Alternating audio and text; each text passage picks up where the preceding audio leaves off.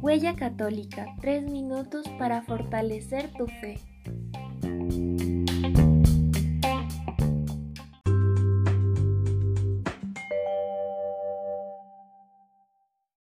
El tema de hoy es decisiones y arrepentimiento.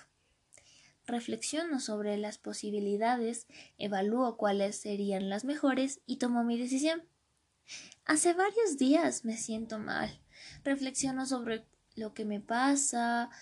Entre las opciones tengo dos. Una es esperar a que me pase y la otra es visitar a un médico. Decido fijar una cita con el médico porque pienso que mejor es no arriesgarme, porque creo que me ayudará a entender lo que me está pasando de una mejor manera. Normalmente pensamos y luego decidimos, pero es bueno reconocer que las decisiones que tomamos influyen, incluso condicionan lo que luego pensamos.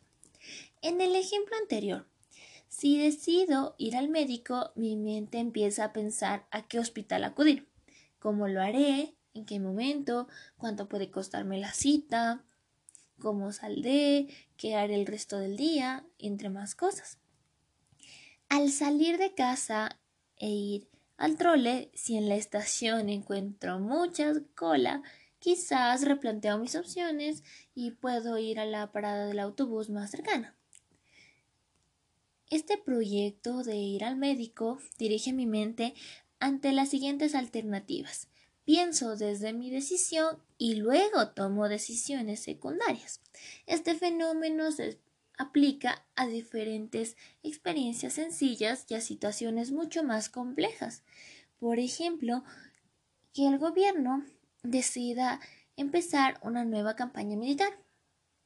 Una vez tomada esta decisión, que por desgracia es posible hoy como en el pasado, los gobernantes y los mandos del ejército orientan sus pensamientos a ver cómo mejorar la producción bélica cómo conseguir más soldados, cómo organizar las defensas de las ciudades, cómo atender a los heridos, cómo administrar la comida y los fondos, entre otras cuestiones.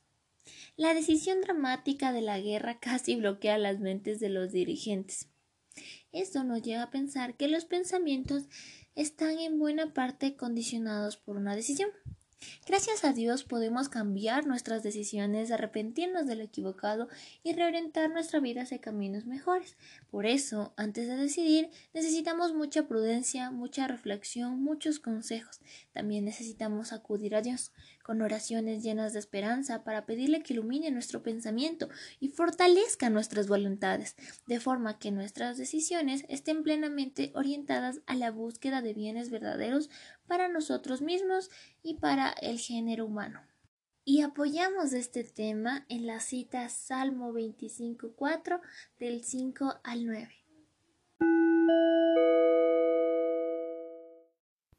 Muchas gracias por escucharnos. Recuerda interactuar con nuestras plataformas. Hasta la próxima.